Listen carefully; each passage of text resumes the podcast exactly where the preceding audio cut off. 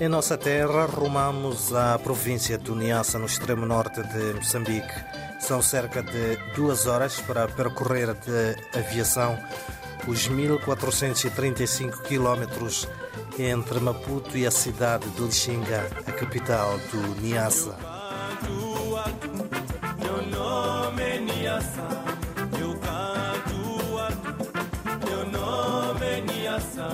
E o nosso destino está a 131 quilómetros de Lixinga, no distrito de Ngaúma, onde no cume de uma montanha foi erguida a imponente e belíssima igreja.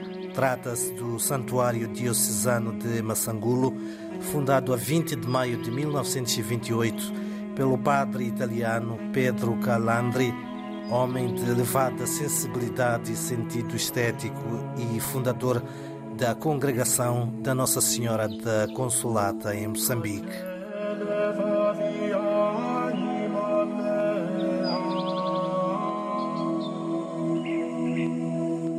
Iniciada em 1928, a construção da igreja demorou 10 anos e contou com o exímio trabalho de arquitetura exterior e interior produzido localmente com recurso à sua oficina de arte.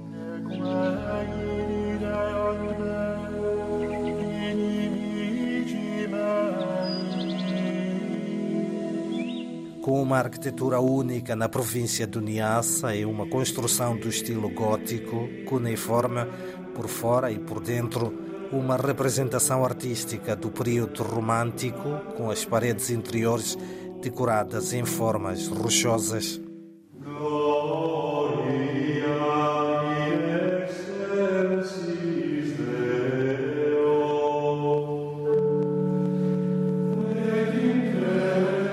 Arte sacra retrata as chamadas 14 estações da paixão de Jesus Cristo. O chão é liso, coberto de cimento, e o altar encontra-se erguido em mármore. Outras peças, tais como as estátuas de Cristo crucificado, da Nossa Senhora e do Menino Jesus, conferem um valor artístico e espiritual à arte sacra deste monumento, simbolizando a presença portuguesa e a difusão do cristianismo em Moçambique.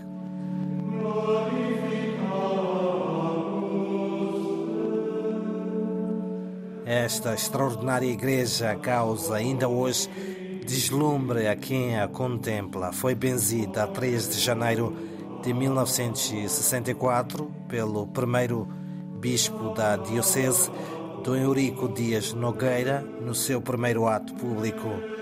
Hoje, um monumento nacional, a maior igreja da província do Niassa, é por isso motivo de peregrinação.